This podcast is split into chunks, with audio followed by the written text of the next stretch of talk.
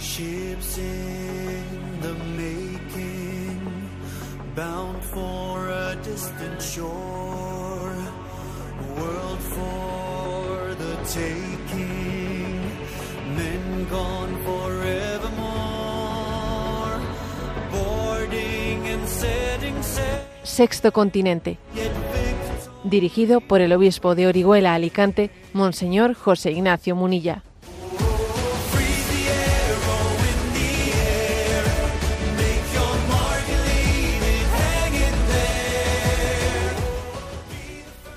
Cordial saludo a todos los oyentes de Radio María. Un día más, con la gracia del Señor, nos disponemos a realizar este programa radiofónico llamado Sexto Continente, que lunes y viernes de 8 a 9 de la mañana, una hora menos en las Islas Canarias, realizamos aquí en directo en Radio María España. Y hoy, 15 de enero, abrimos este programa con una noticia que está también muy vinculada a, los, a las cuestiones por las que nos hemos preocupado especialmente en este programa de Sexto Continente.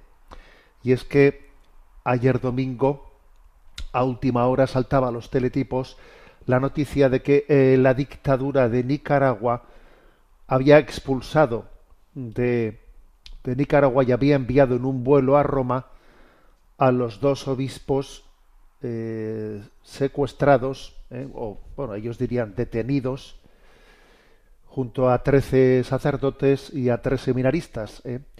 Monseñor Ronaldo Álvarez, obispo de Matagalpa, que como sabéis, eh, pues hemos hecho referencia a él y hemos orado por él en este programa, desde que fue detenido y posteriormente condenado a 26 años de cárcel por traidor a la patria.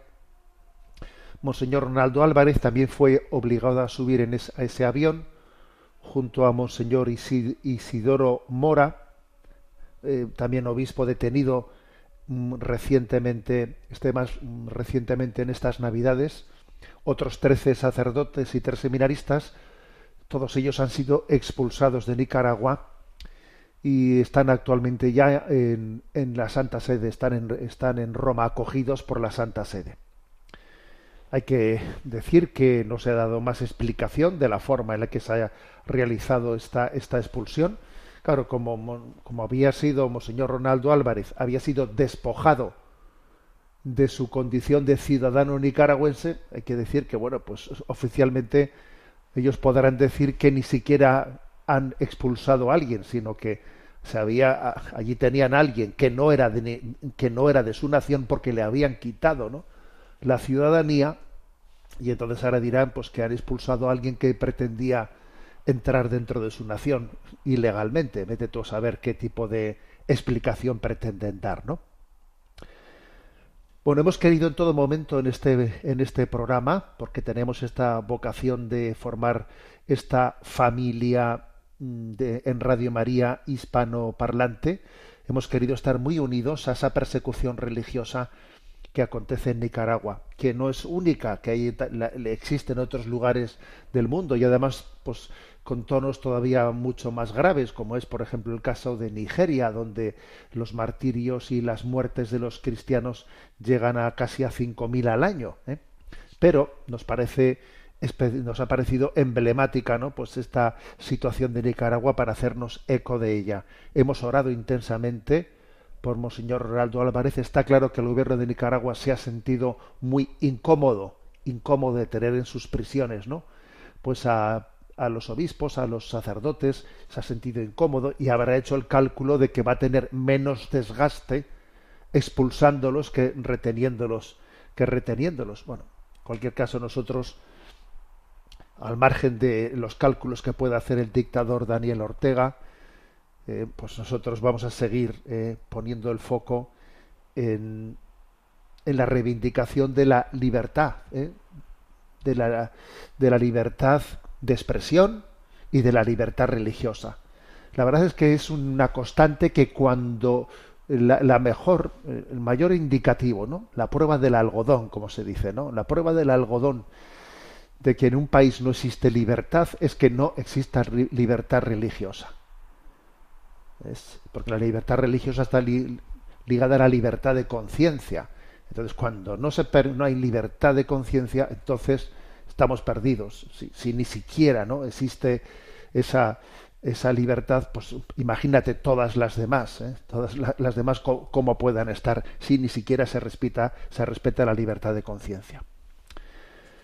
Vamos a hacer una lectura de quiénes son los que han sido expulsados ¿eh? En el día de ayer. Monseñor Ronaldo Álvarez, obispo de Matagalpa, Monseñor Isidoro Mora, obispo de Siuna, don Pablo Villafranca, sacerdote de la Arquidiócesis de Managua, don Héctor Treminio, sacerdote también de Managua, Monseñor eh, Carlos Avilés, vicario general de Managua, el padre Fernando Calero, sacerdote de Matagalpa, Monseñor Carlos Díaz Prado de la diócesis de León, Monseñor Silvio Fonseca de la arquidiócesis de Managua, el padre Miquel Monterrey, sacerdote de Managua, el padre Raúl Zamora, también de Managua, el padre Gerardo José Rodríguez, Monseñor Miguel Mántica, eh, también de Managua, el padre Jader Hernández, el padre Ismael Serrano, ambos de Managua, el padre José Gustavo Sandino, de la diócesis de Ginotega y tres seminaristas, ¿eh? Que también vamos a rezar por ellos, porque te fíjate, ¿no? Menuda prueba es en, los años de tu preparación al sacerdocio vivir la detención y la expulsión de tu gobierno. Vamos a rezar especialmente por estos tres seminaristas, ¿no? que viven una prueba tan grande en su preparación al sacerdocio. Los seminaristas son, ¿no? Alester Saez, Tony Palacios y Francisco Odorico.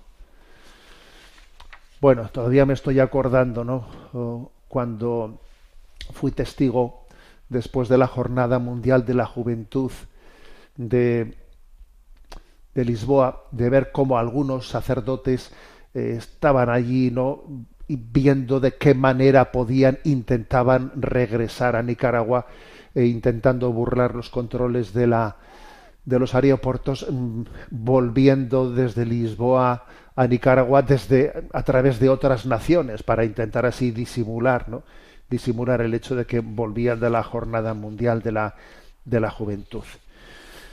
Bueno, oramos por la Iglesia en Nicaragua y hay que decir que posiblemente estamos en un caso, lo voy a decir yo claramente porque obviamente pues eh, no, no, yo sé que el Santo Padre, ¿no? Eso es obvio, él tiene que que tener pues en la manera de expresarse un filtro, un freno diplomático. Ocurrió, no sé si recordaréis, que fue en marzo, allá por el 10 de marzo, en unas declaraciones, el Santo Padre, pues bueno, pues habló, se ve que se, eh, se encontró en, un momento, digamos, de confianza en la expresión e hizo referencia a que en este caso estábamos no únicamente ante una dictadura, sino ante un caso de desequilibrio. Entonces se montó un auténtico revuelo porque el Papa había llamado desequilibrado a Daniel Ortega, ¿no? Bueno, eh, pues como yo no tengo, ¿eh? no, tengo esa responsabilidad de la Iglesia, pues tengo más libertad para, para poder decirlo. Obviamente, este es un caso en el que además de una de, una dictadura estamos ante un caso de un, de un evidente desequilibrio, ¿eh? de un evidente desequilibrio tanto Daniel Ortega y su esposa Rosario Murillo, que muchos eh, pues afirman que está dirigiendo desde la sombra, ¿no? Pues la, eh, la, política de su país, pues estamos en un caso de, patente desequilibrio. Solo voy a contar una anécdota que esta me consta directamente de una persona que accedió ¿no? a tener una entrevista con el presidente de gobierno, don Daniel Ortega, y es que antes de entrar en el despacho de Daniel Ortega, a esta persona, que me lo contaba ella directamente, ¿eh? a esta persona le hicieron pasar por el despacho de la esposa del presidente, por el despacho de, eh, de doña Rosario Murillo, para que ella hiciese toda una serie de ritos, de ritos de sacarle los malos espíritus antes de pasarle a esta persona ¿no? a que tuviese la entrevista con Daniel Ortega. ¿eh? Imaginémonos de qué estamos hablando, ¿eh? de que la esposa del presidente casi hace allí una especie de exorcismos con todo tipo de rituales, ¿no? Para que esa persona después pase a hablar con el presidente. O sea que estamos hablando de un caso en el que se junta la dictadura, una dictadura comunista, pero también al mismo tiempo unos desequilibrios psiquiátricos pues patentes, ¿no? Patentes. El caso es que oramos por la iglesia en Nicaragua, oramos por ella, oramos por todos los que han sido expulsados y pedimos la gracia, ¿no? De que su, su sacrificio, el sacrificio de verse expulsados de su patria, de su nación, de su tierra querida, también el Señor bendiga esa, ese gran sacrificio que hacen, lo bendiga con una, pues con una siembra de libertad ¿eh? en su país y con una siembra de vocaciones y con una, una primavera en la evangelización de Nicaragua. Sexto Continente es un programa que tiene interacción con los que sois usuarios en redes sociales, en Instagram y en Twitter a través de la cuenta arroba obispo munilla, en Facebook a través de el muro que lleva mi nombre personal de José Ignacio Munilla. Y para poder seguir los programas anteriores, pues los tenéis a vuestra disposición, tanto en el podcast de Radio María, como en las plataformas de Spotify y de Vox, también en la página web multimedia www.enticonfio.org. Y también voy a decir una novedad, una novedad que se introduce en este año 2024. Y es que eh, la novedad es que a partir de ahora también los programas de Sexto Continente van a ser subidos, hemos comenzado ya desde, desde los primeros de enero, son subidos al canal de YouTube, ¿eh? al canal de YouTube de, de En Ti Confío. Mm, se suben al canal de YouTube mm, sin imagen, ¿eh? sin imagen, pero vamos con unas imágenes fijas, se pueden escuchar también en ese formato del canal de YouTube. Bueno, pues vamos adelante en este programa del 15 de enero de Sexto Continente. Y os voy a compartir, os voy a compartir 10 eh, claves para afrontar la crisis de nuestro tiempo decálogo para afrontar con madurez la crisis actual. ¿eh? Es una reflexión que hice pues en, en casa, bueno, en, el hogar de don Luis Zayas, que es muy conocido, ¿no? Alguien que también que forma parte de esta familia de, de, de Radio María, que tiene también su programa semanal y dentro de, de bueno, pues del encuentro que tuvimos en su, pues, en su entorno de amistades, en la última plenaria de la conferencia episcopal, pues yo compartí con aquel grupo de matrimonios amigos una reflexión, ¿no? Que tuvo este título, ¿no? Eh, diez eh, claves, o si, queremos decirlo, un decálogo, un decálogo para cómo afrontar con madurez la crisis actual. ¿eh? Y aprovecho este programa, pues, para traducirlo aquí pues de una manera lo más sintética posible. También digamos que, que Religión en Libertad eh, también hizo de, de, esa reflexión pues una noticia y bueno, pues sirviéndome también del resumen que ellos hacen, lo voy a compartir con vosotros. Como digo, eh, decálogo para afrontar con madurez la crisis que vivimos, que no es pequeña, ¿eh? que no es pequeña esta crisis. A ver, el primer punto prestar más atención a las causas que a las consecuencias. ¿Qué quiere decir esto? Bueno, pues que lo más fácil es que en una situación tan fuerte como esta, teniendo en cuenta hasta dónde hemos llegado, es que prestemos toda nuestra atención, nos estemos fijando en qué barbaridades a dónde hemos llegado, ¿no? Que nos estemos fijando en que en las barbaridades a las que nunca habíamos pensado que podíamos llegar, ¿no? Pero cómo es posible que hayamos llegado en España, por ejemplo, pues a este, eh, pues, eh, pues, a esta situación de eh, conceder una que unos políticos concedan una amnistía a otros políticos para que a cambio estos les voten y sigan gobernando. Pero bueno, pero bueno, pero cómo se ha visto una cosa así, ¿no? que todos los informes del Poder Judicial se ignoren eh, o se intenten evitar, pues, mm, pues para que así el Poder Ejecutivo haga todo lo que, todo lo que quiera hacer en contra del Poder Judicial. Bueno, cosas que son mm, fortísimas. Que si la ley trans, pero bueno, que si tenemos el derecho cada uno a elegir nuestra identidad, que si los libros de texto de nuestros, de nuestros niños, ¿no? De repente tienen que asumir toda la ideología trans en, sus libros de texto, bueno, cosas que son tremendas, ¿no? Ahora, yo lo que digo en esta primera reflexión es que todo esto es muy gordo, todo esto es muy gordo, ¿eh? pero es más importante que prestemos atención a las causas que no que nos limitemos a escandalizarnos con las consecuencias de a dónde hemos llegado. Aquí es muy importante aprovechar este, esta crisis tan fuerte para hacerse una pregunta. A ver, todo esto, ¿cómo ha podido pasar? O sea, hemos llegado aquí, pero tiene que haber alguna, ¿eh? alguna explicación, ¿no? Pues claro que ha habido alguna explicación, ¿no? Eh, la crisis de la modernidad, ¿eh? pues no fue percibida ni mucho menos por todos los que ahora se están escandalizando de a dónde hemos llegado. La crisis de la modernidad la percibieron pues aquellos que tuvieron no una capacidad profética, aquellos que tenían una fidelidad al conocimiento de la fe y de la tradición de la Iglesia y que mantuvieron una capacidad crítica y la veían venir y decían y de aquellas lluvias vendrán unos lodos y en efecto estos lodos vienen de aquellas lluvias. Entonces eh, ¿qué es dónde está la causa no bueno pues que cuando el hombre se, la causa está en la secularización cuando el hombre se desvincula de Dios y éste deja de estar presente en la cosmovisión de la vida se empieza a desencadenar toda una serie ¿no? de desvinculaciones Ah, y al final el hombre se desvincula de Dios, se desvincula de la historia, se desvincula, bueno, pues este, al final se termina por desvincular de la filosofía, se termina por desvincular hasta de su propia identidad. Yo ya no sé ni quién soy yo. ¿eh? Y la causa última, la causa originante de todo es la secularización, el plantear la vida como si Dios no existiera.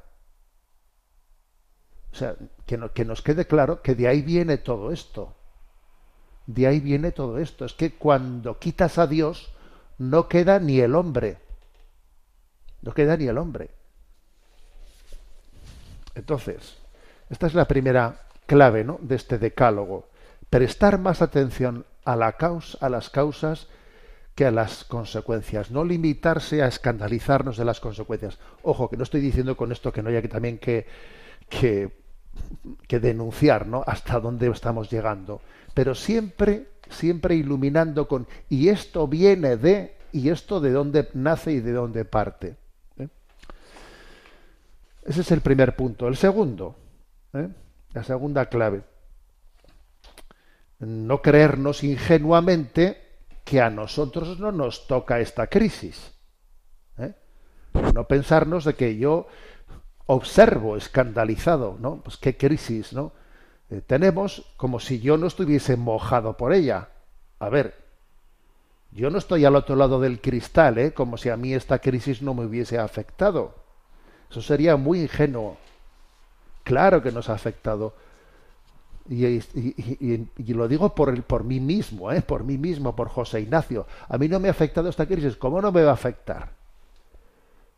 nos ha afectado y nos ha transformado más de lo que pensamos, ¿no? Mucho más de lo que pensamos. Porque es, todo esto es muy sutil, es muy sutil. ¿eh? Yo muchas veces suelo poner el ejemplo ese de, de, que a los peces les pueden cambiar el agua de la pecera sin que se enteren. ¿eh? Bueno, pues eso, eso ha pasado con nosotros claramente, es decir, se han ido poco a poco, poco a poco, eh, mm, últimamente ya es bastante más rápido. ¿eh? Últimamente bastante más rápido. Pero bueno, en un momento se fue poco a poco ¿eh? bajando el listón de nuestros ideales, tampoco negándolos, ¿no? pero sin negarlos, se fue arrinconando, dejándolos a un lado. ¿eh?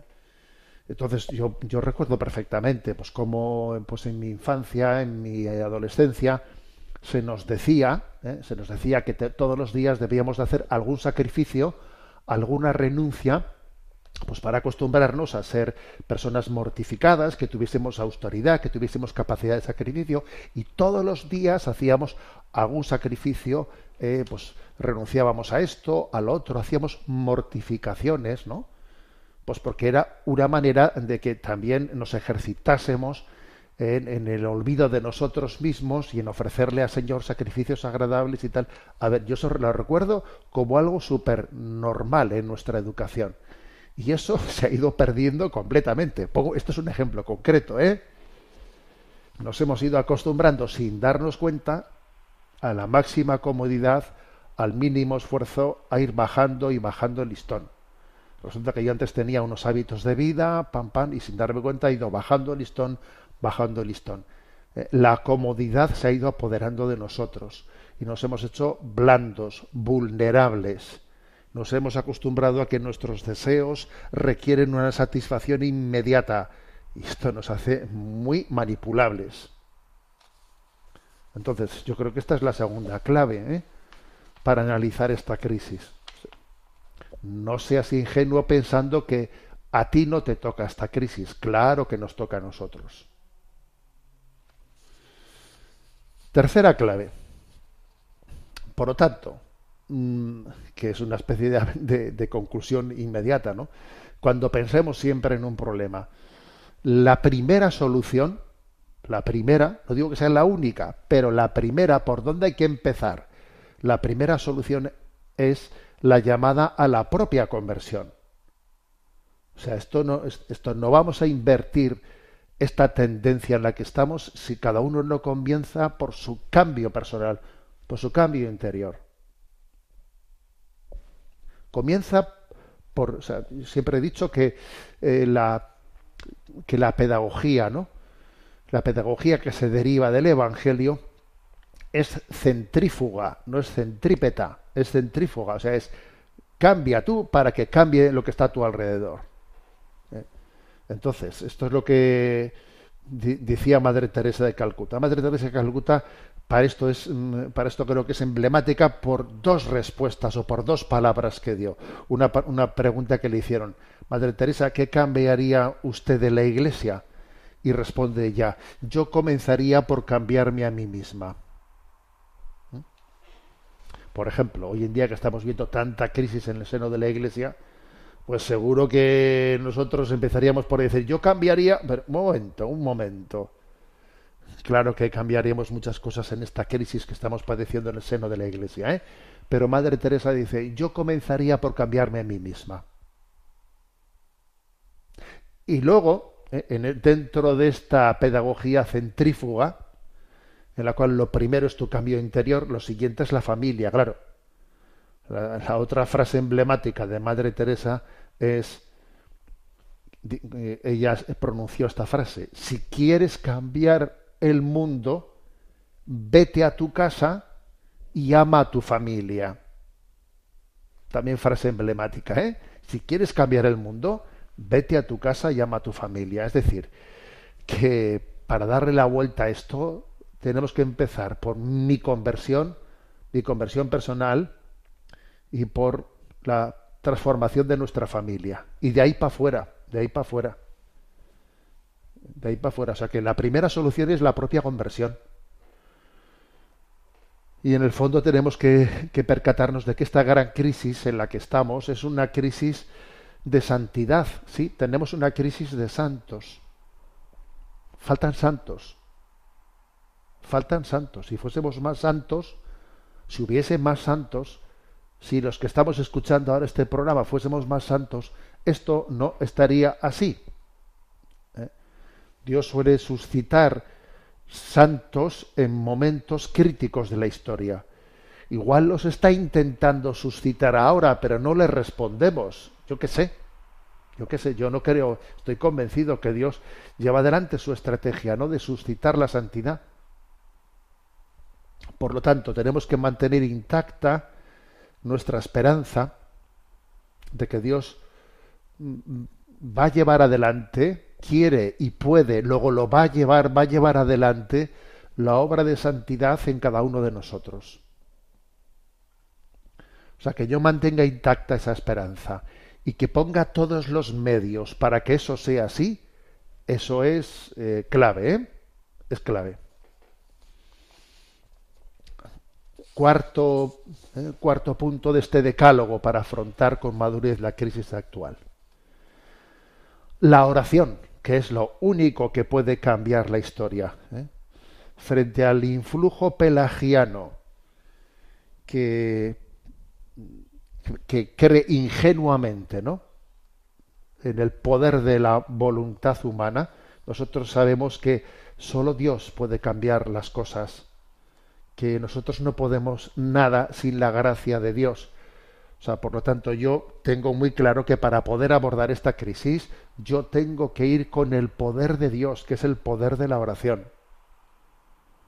Yo tengo fe en que Dios es el Señor de la historia, y yo tengo fe en que cuando voy adelante a afrontar un, problema como este, o sea, tengo que ir como instrumento suyo, sino yo, ¿a dónde voy? ¿A dónde voy yo? A ver, ¿qué estoy yo haciendo aquí hablando por la radio ahora mismo? Hago el ridículo, hombre. De no ser que el Señor nos envíe y que vayamos con el poder de Dios, pero si no, nosotros qué somos? Entonces, la, oración es lo único que puede cambiar la historia. Porque la oración, el que hace oración es el que sabe que solo Dios es el que tiene el poder de, de transformar las cosas, ¿no? Entonces, por ejemplo, pues algo que me parece clave es que para afrontar este momento fortalezcamos completamente las capillas de la adoración perpetua, las capillas de adoración eucarística que hagamos de ese lugar como el pulmón de cómo hacemos para afrontar esta crisis. Vayamos a las capillas de la adoración perpetua. Vayamos a esas capillas.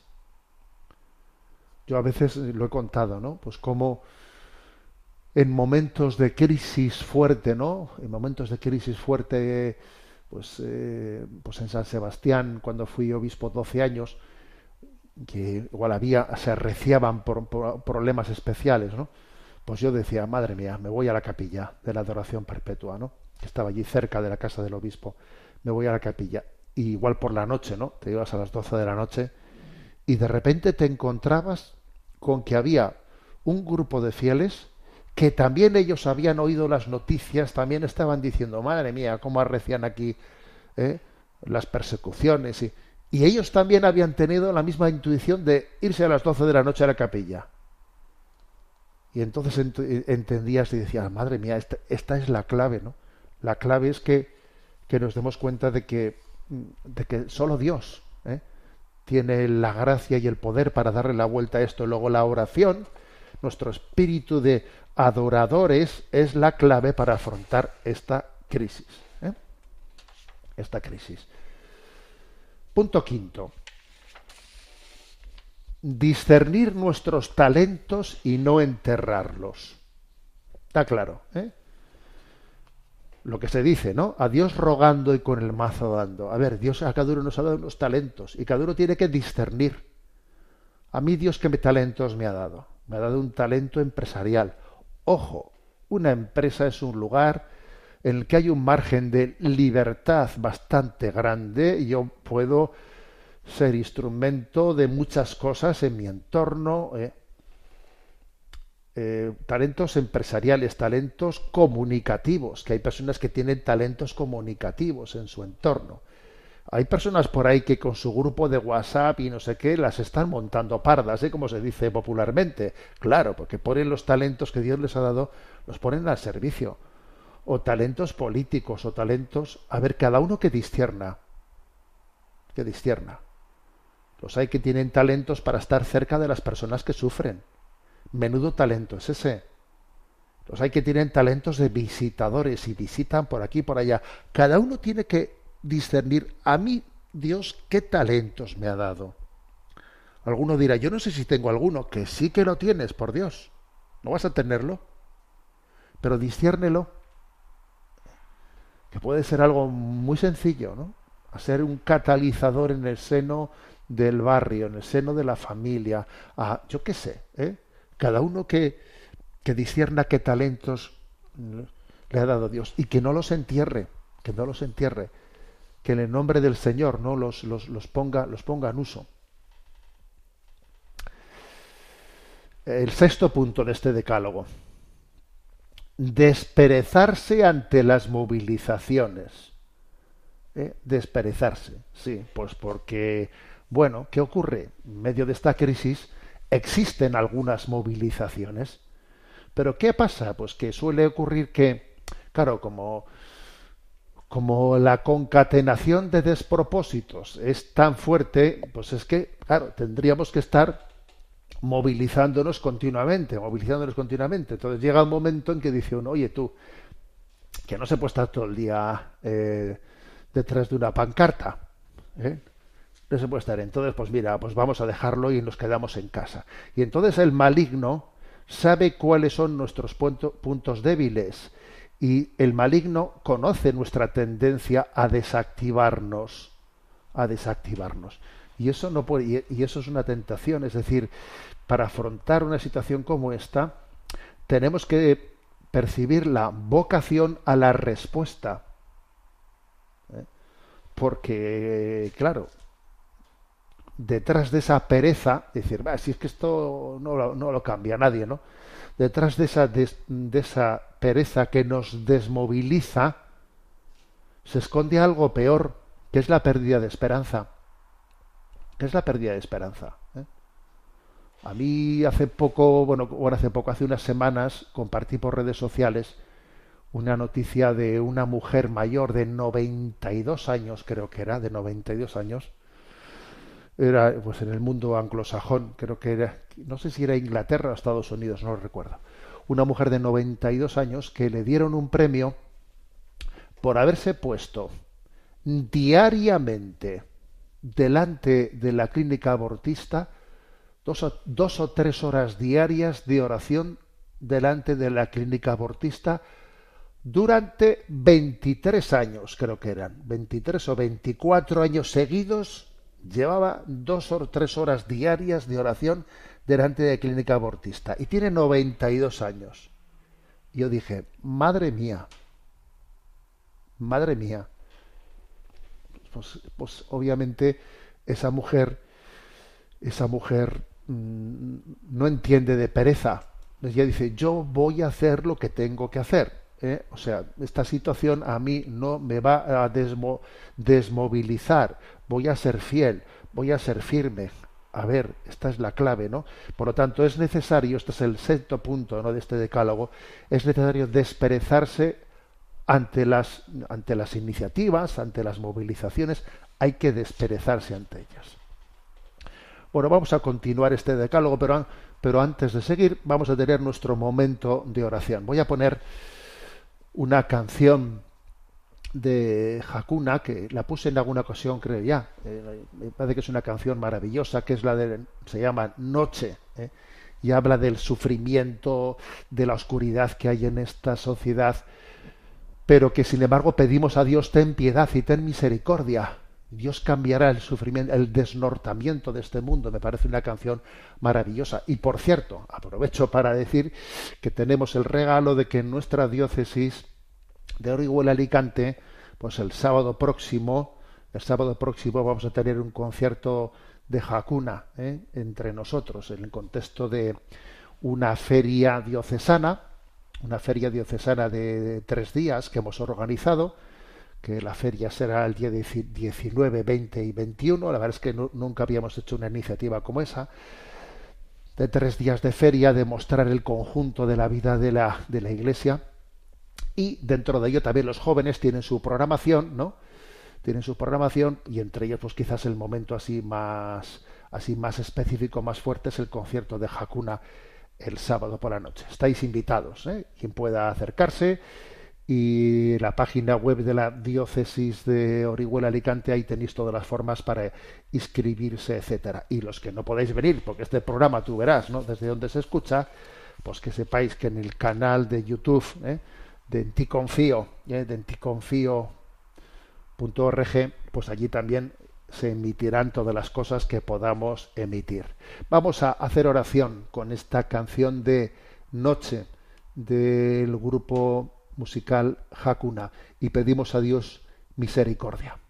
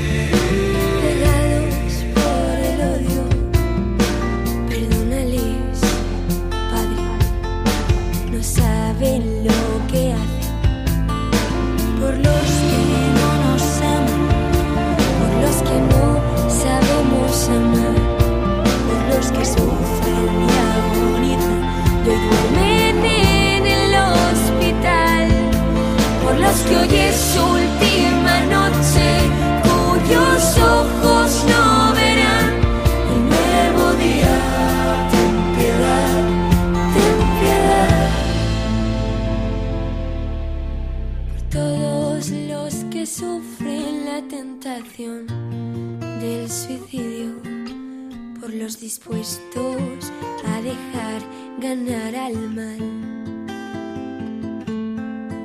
por aquellos cuyas noches son interminables y a los que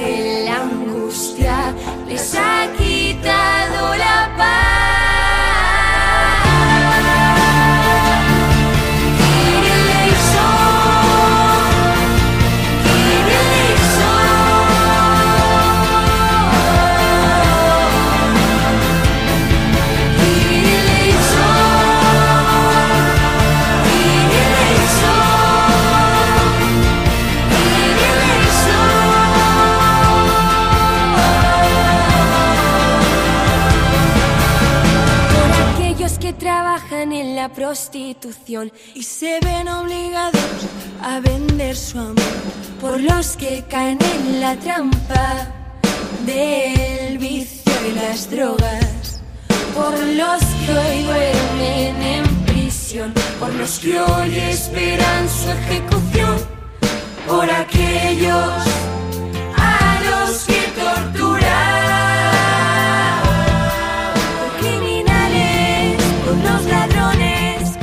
los que erran en soledad, por los que sufren la indiferencia de los demás.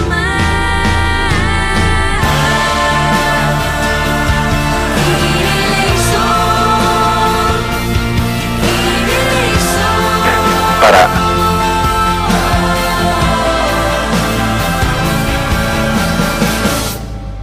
Por la ciudad. Quedamos perplejos. Todos sus habitantes, que en sus sueños solo existas tú. Solo existas tú.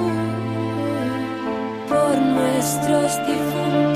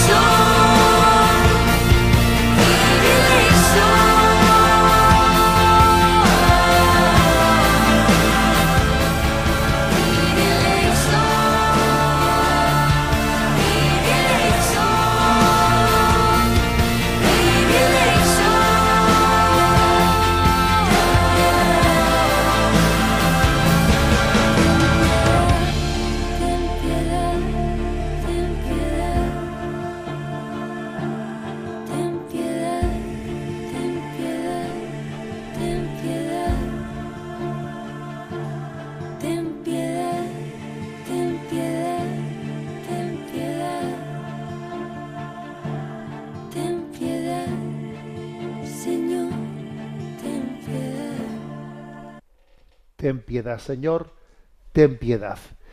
Es cierto que este mundo está en la noche, pero al pueblo que caminaba en tinieblas, una luz le brilló. Caminaban en tierras de sombras y Jesús se le mostró como luz del mundo. Bien, seguimos adelante en esta presentación de un decálogo para afrontar con madurez la crisis actual. He hablado de los seis primeros puntos de ese decálogo, voy con el séptimo. Capacidad crítica, pero sin amargura y quemazón. A ver, importantísimo tener una capacidad crítica. Sin capacidad crítica nos, nos somos fagocitados por este mundo. Eh, a veces cuando enseguida, pues, eh, cuando utilizamos la capacidad crítica, ¿no? Que es que además dice Romanos 12.1, y no os ajustéis a este mundo, sino resistid. O sea, el Evangelio nos pide resistencia. Resistencia. Con todos mis respetos, por ahí mucho ingenuo que cuando no, pues se, se, habla de la batalla cultural y de esta necesidad de resistencia a esta tendencia del nuevo orden mundial, pues entonces dicen, no, hay que ser positivo, no hay que ser negativo. A ver, por Dios, vamos a ver, no seamos ingenuos. Tú mírale a Jesucristo, el Espíritu de Cristo en los, Evangelios. Jesucristo, Jesucristo nos pide que resistamos, ¿no? Nos pide que que seamos capaces de, de remar contra corriente, que no nos ajustemos a este mundo. ¿eh? Bueno, por tanto, capacidad crítica sí. Ahora, digo, sin amargura y quemazón. Yo creo que esto es muy importante, porque, porque si tuviésemos una, capacidad crítica, que en el fondo se traduce que yo estoy quemado, ¿eh? estoy quemado y lo que estoy haciendo es desahogarme ¿no? en mi desesperanza, a ver, eso no es un sentido crítico cristiano. Por ejemplo, me parece un signo muy, muy determinante si nuestra capacidad crítica va unida a la alegría, a la alegría y a no perder el sentido del humor. Hay que tener capacidad crítica, pero con alegría. ¿Por qué? Pues porque, pues porque el Señor está por encima de esta crisis y como dice el Salmo segundo, el, Señor mira el desmadre de este mundo y dice, y sonríe, ¿eh? y sonríe, ¿no? Sufre, sufre, sí, pero sonríe también. El santo sentido del humor nace de la confianza de quien sabe que estamos en manos de Dios y que este mundo que se está forjando, ¿no? contra los valores cristianos, pues tiene los pies de barro, tiene los pies de barro y va a caer no sé cuándo ni cómo, pero va a caer. Entonces eso me da una paz y una alegría. Yo tengo un sentido crítico, pero con paz y alegría, porque sé que la, victoria es de Dios. ¿eh? La última palabra la tiene Dios. La última palabra es resurrección. Entonces, pues sí, sentido crítico, sí. Ingenuidades y falsos optimismos, no pero un sentido crítico que, vaya acompañado de la alegría, del sentido del humor, que, acaba siendo como una especie de exorcismo, tiene una, una, fuerza exorcizante muy importante el sentido del humor, ¿no? Y os voy a decir una cosa, yo a veces creo que es uno de los valores que tiene, que tiene la cultura española, que tiene por lo menos un sentido del humor, ¿sabes? Que, que nos reímos de, de muchas cosas que pasan en esta crisis, ¿no? También es cierto que hay que tener cuidado que el sentido del humor no sea zafio, no sea zafio, que sea pues, de, buen gusto, ¿no? De buen gusto. Punto octavo de este decálogo, que es el siguiente. Cultivar la esperanza escatológica. ¿Qué significa esto? Hombre, pues que a la hora de, ver lo que está aconteciendo no nos podemos olvidar de algo clave, que es que todos vamos a ser juzgados por Dios. O sea, que la última palabra la va a tener la parusía. ¿Sabes? O sea, la última palabra la va a tener la parusía. Y Dios es infinitamente justo al tiempo que es infinitamente misericordioso. Y, por tanto no es cierto que el mal y el bien den lo mismo. No, porque Dios nos pondrá en nuestro sitio. ¿eh? y, el, y que vamos a ser juzgados y que al final la justicia va a triunfar sobre la injusticia, etcétera, es clave. Entonces nosotros tenemos que vivir en esta, en esta vida, sí, intentando establecer el reino de Dios aquí, obviamente, ¿no? Pero sabiendo que al final la última palabra la, va, a ser, va a estar en la vida eterna. Por lo tanto, teniendo amor a la llegada de Dios, sin tener temor de su llegada. Que la llegada de Dios nos encuentre esperándole, ¿sabes? Esperándole, eso, eso es importantísimo. Que la llegada de Dios nos encuentre esperándole. Porque por mucho que, ¿eh? Que nos prodiguemos en intentar hacer establecer la justicia en este mundo y que el reino de Dios hay que luchar hasta el final, pero siempre siempre va a haber una insatisfacción y la última palabra está en la vida eterna. Noveno punto. Importancia de vivir en comunión entre nosotros. Importancia de vivir en comunión entre nosotros. Eso es, eso es clave. O sea, esta batalla, este afrontar esta crisis, no lo podemos hacer en solitario. Uno tiene que mm, ver en su entorno dónde tengo mi cenáculo más próximo y entiendo por cenáculo ese lugar en el que los discípulos se juntaron a orar junto con María para llegar la... A ver, ¿dónde está tu cenáculo más próximo? A ver, piénsalo. Ah, en, mi parroquia existe esta, este lugar. A ver, ¿eh? y tiene que ser... ¿eh? Uno dice, bueno, todo el mundo tiene una parroquia, ¿no? Claro, sí, pero es muy importante dentro de esa parroquia ver dónde está un cenáculo, porque a veces las parroquias son muy grandes otras veces no, ¿eh? Pero a veces son tan grandes como que mi presencia allí es un poco impersonal. Entonces tengo que buscar un grupo de referencia, un cenáculo en el que yo lleve adelante en comunión, recibiendo esa fortaleza de otras personas eh, y transmitiéndola también, ¿no? Pues esa esperanza, cultivar nuestra esperanza en cenáculo. Por cierto, a mí siempre me llama la atención, siempre me llamó la atención que en Hechos de los Apóstoles, capítulo primero, versículo 15, se cuente, se dé el, el dato que suele pasar muy desapercibido de que en el cenáculo había 120 personas. 120 personas. Nosotros nos hemos acostumbrado a los cuadros en los que están los doce apóstoles, ¿no? Los doce apóstoles y habiendo sustituido, ¿no? Pues a, a Judas por Matías con María. Ya, no, no, había 120 personas. Entonces, a ver, tenemos que buscar esos cenáculos en los que haya apóstoles, pero también vida consagrada, vida religiosa, un carisma, para que los lazos de fraternidad ¿no? nos, nos permitan hacer esta carrera, que es una carrera de fondo. Y una carrera de fondo, yo así a solas, en solitario, no la puedo hacer.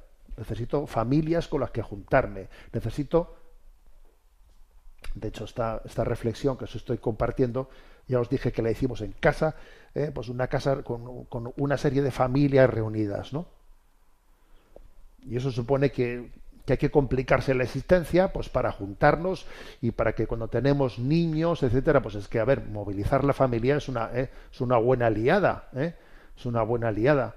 Pero sí, nos, nos complicaremos la vida, porque claro, porque el objetivo que perseguimos es muy importante. ¿eh? Por tanto, vivir en comunión, buscar nuestro cenáculo más próximo para vivir este, este, este embate. ¿eh? Y por último, el punto décimo, ¿no? Eh, el Santo Rosario. A ver, el Santo Rosario. Hacer del Santo Rosario nuestro santo y seña. ¿eh? Hacer del Santo Rosario nuestro, nuestro punto de conexión. Si la batalla de Lepanto famosa, ¿no? si la batalla de Lepanto tuvo algo clave, ¿no? Que es que el Papa pidió que a la cristiandad que rezasen el rosario. A ver, en esta batalla de Lepanto en la que nos, en la que nos encontramos, que es bastante difícil, ¿eh? Bastante más difícil el Lepanto actual que aquel, porque en, aquel Lepanto, de alguna manera, el, el enemigo estaba fuera, pero hoy en día lo tenemos dentro. Lo tenemos dentro y no solo me refiero dentro de nuestras fronteras geográficas, es que también nos hemos secularizado internamente en el seno de la Iglesia y como San Pablo VI, ¿no? Aquella famosa expresión de- del Papa Pablo VI, el humo de Satanás ha entrado también en nuestra iglesia. Y entonces, si lo dijo San Pablo VI, no pensemos que fue en su tiempo y en nuestro tiempo, no. Sí, que también actualmente eso ocurre. Y entonces, eh, ante un problema de estas dimensiones, hace falta el rosario. Rosario, rosario que te va y rosario que te viene. Y rosario que te viene, ¿no? Que esto, a mí una de las cosas que más me impresionan del cenáculo, de, eh, de esta obra de Madre Elvira, en la que están allí los chicos recuperándose de las adicciones, lo que más me, impresiona de ellos es que rezan tres partes de, del rosario, las tres partes del rosario al día, cuando no cuatro. Y ahí están recuperándose de sus adicciones. Venga, y uno paseando, otro no sé qué. Entonces, a ver, eh, el Santo Rosario. Bueno, pues estas son, ¿no? Las diez, eh, los diez, digamos, eh, puntos o consejos o, claves, que los digo todas de un tirón. Prestar más atención a las causas que a las consecuencias de esta crisis. Segundo, no creer ingenuamente que a mí no me eh, no afecta esta crisis. Tercero, poner como primera solución mi propia conversión y luego la de mi familia. Cuarto, la oración es el único método de cambiar la historia. Quinto, discernir nuestros talentos y no enterrarlos. Sexto, es necesario desperezarse ante las movilizaciones. Séptimo, capacidad crítica, pero con humor y sin amargura, con alegría. Octavo, cultivar nuestra esperanza escatológica en el juicio final. Noveno, vivir en comunión, vivir en cenáculo. Y en décimo lugar, ¿no? Hacer del Santo Rosario nuestra, nuestra arma principal. Bueno, de una manera muy breve, presento el punto 316 del DOCAT. ¿Qué puedo hacer para no vivir mi compromiso de manera solitaria? Y responde, el que se decide por una vida con Jesús y en la Iglesia está exponiéndose en muchos países al peligro de adentrarse en un camino de incomprensión y soledad.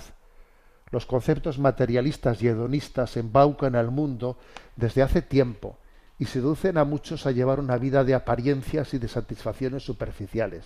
Por ello, hace falta una iglesia en pequeño, pequeños grupos, iglesias comunitarias, encuentros de oración, pequeñas células, círculos bíblicos, comunidades espirituales, grupos de estudio, etc.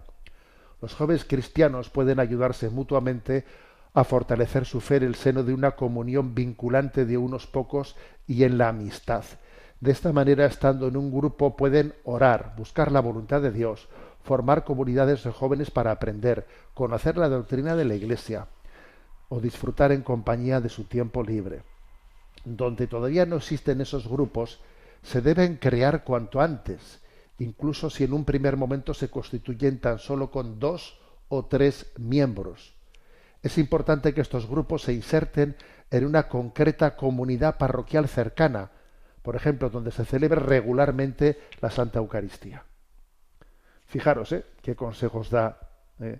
este punto 316 de este manual de doctrina social que vamos poco a poco desgranando, diciendo, a ver, hay que juntarse, pequeños grupos, venga, grupos de estudio, eh, encuentro un grupo bíblico, tu pequeño cenáculo, tu cenáculo en el que tú en el que tú respires, incluso en el que tengas amistad, porque también es importante que generemos amistad entre lo- aquellos que compartimos la fe, porque si yo comparto la fe en un cenáculo, pero mis amistades están totalmente fuera del cenáculo, voy a tener una dualidad difícil de compatibilizar. Yo no digo que haya que romper con las amistades que no sean cristianas, ¿eh? no digo eso en, absoluto. Lo que digo es que tiene que haber también amistad con aquellos con los que comparto mi fe, porque de lo contrario vivo en un dualismo, en un dualismo que no es sano. Pues ese pequeño grupo de referencia tiene que ser, es muy importante que sea, ¿no? nuestro lugar en el que nos encontramos, nos encontramos mm, y nos queremos, nos estimulamos, recibimos el testimonio el uno del otro. Claro, eso es otra cosa. ¿eh? Eso es otra cosa. Bien, lo dejamos aquí. ¿eh? Me despido con la bendición de Dios Todopoderoso, Padre, Hijo y Espíritu Santo. Alabado sea Jesucristo.